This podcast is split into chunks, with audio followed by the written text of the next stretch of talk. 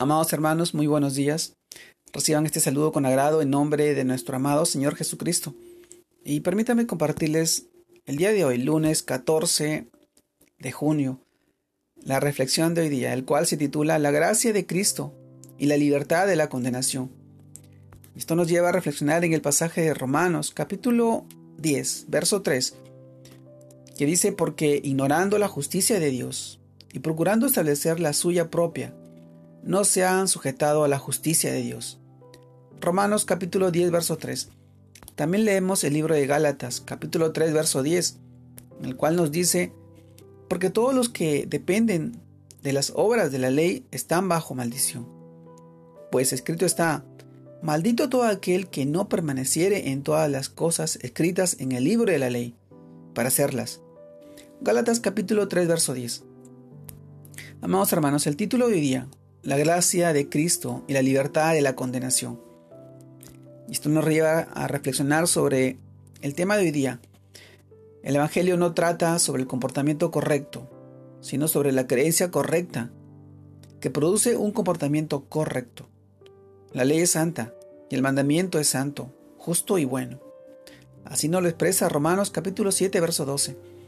Pero debido a nuestra naturaleza del pecado, a nuestra tendencia a pecar, no podemos cumplirla, aun si nos eh, propusiéramos hacerlo.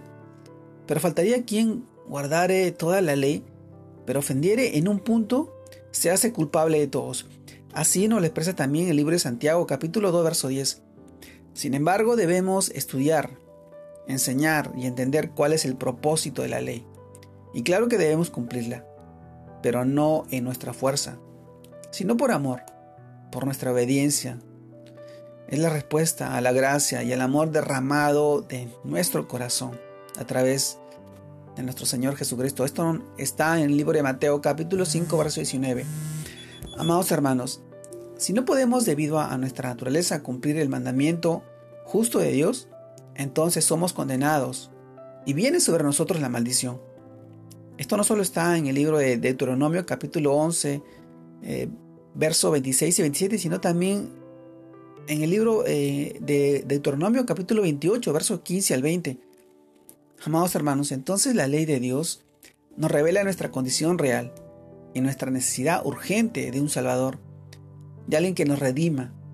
Por esto Cristo no vino a derogar la ley, sino a cumplirla. Esto también está en el libro de Mateo capítulo 5, verso 17. Amados hermanos, cuando nuestro Señor muere en la cruz, anula el acto de decretos que estaba en nuestra contra y reclamaba nuestra muerte por ser culpables debido a nuestros delitos y pecados.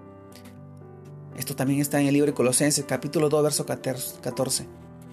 Amado hermano, si, si se hace maldición por nosotros, nos explica claramente la escritura, Cristo nos redimió de la maldición de la ley, hecho por nosotros.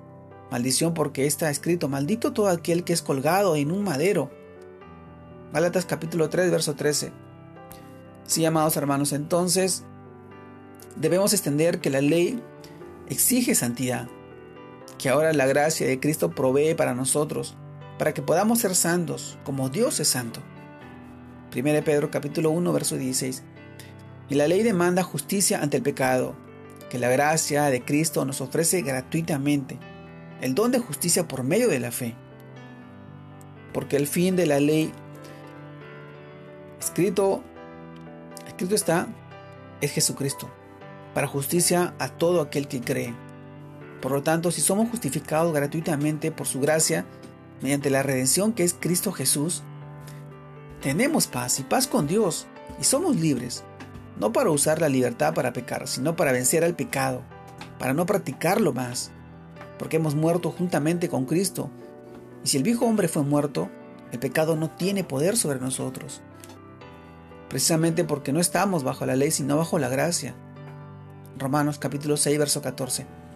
Amados hermanos, la misma gracia que nos salvó es ahora la misma gracia que nos sostiene para que el pecado no domine nuestras vidas y, no podamos, y podamos vivir vidas santas y agradables a Dios, haciendo su voluntad, entender el mensaje de gracia del Evangelio de Cristo, que lo cambia todo porque podemos procurar colocar nuestra propia justicia sino ser hallados en Cristo por medio de la fe.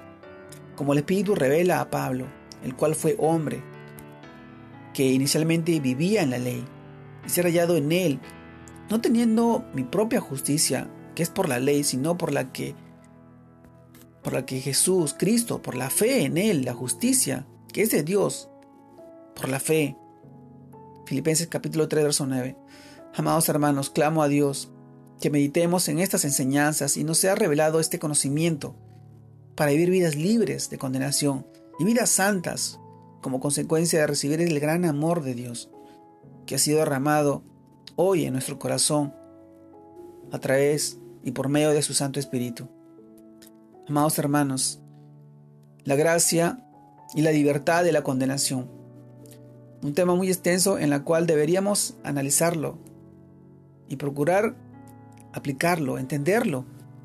La gracia de Cristo al redimirnos del pecado está, está en su amor, en la libertad que hoy tenemos gracias a Él.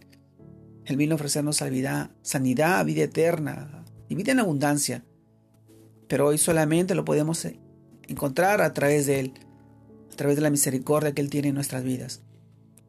Dios te bendiga, amado hermano, en esta inicio de semana, que sigas creciendo en el Señor, fortaleciéndose en su palabra y que la gracia sea derramada en tu vida y en la vida de tus seres queridos y tu familia. Dios te bendiga, Dios te guarde. Buen inicio de semana. Bendiciones a todos mis hermanos.